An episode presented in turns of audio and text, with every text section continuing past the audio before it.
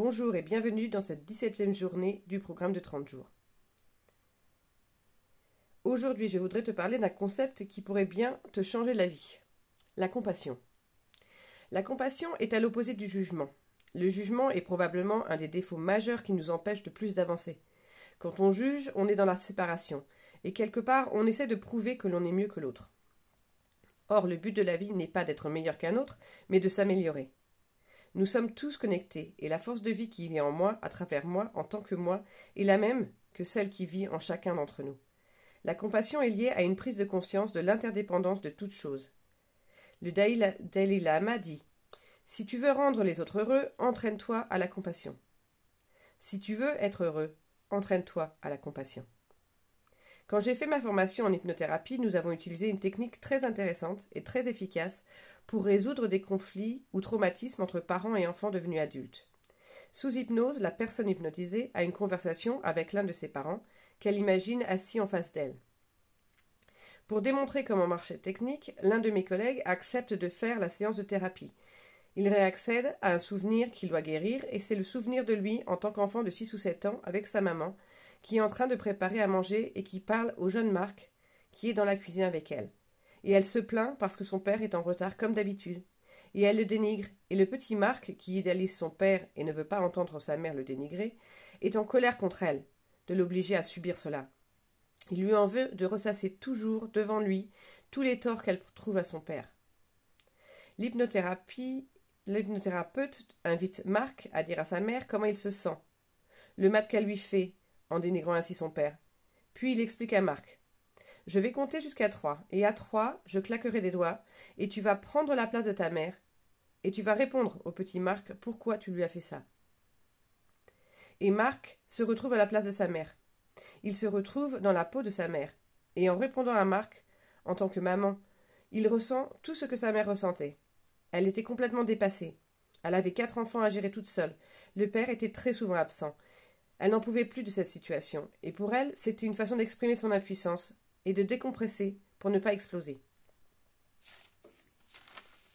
Quand il s'est retrouvé dans la peau de sa mère qui expliquait cela à son fils, et qui lui demandait pardon car elle l'avait fait de façon inconsciente sans réaliser ce qu'elle lui faisait subir, il a ressenti toute l'impuissance de sa mère, toute son angoisse.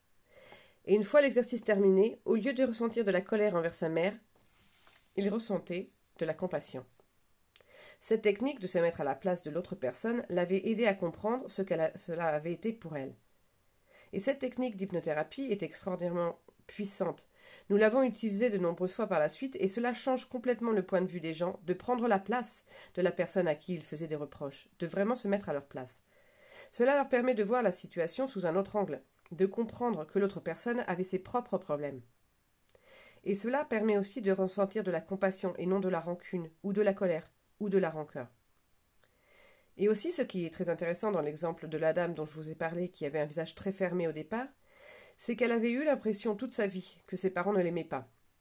Elle avait eu une enfance très difficile où elle s'était sentie mal aimée.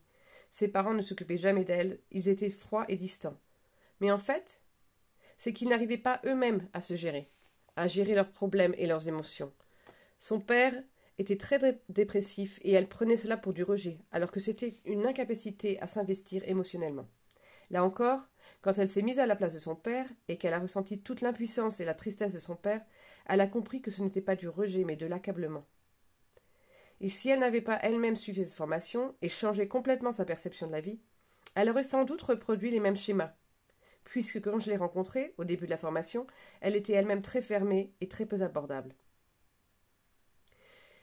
Nous avons le choix de ressentir de la rancœur ou de la compassion pour les gens qui nous ont blessés. Mais il y a deux phrases que j'aime bien me remémorer.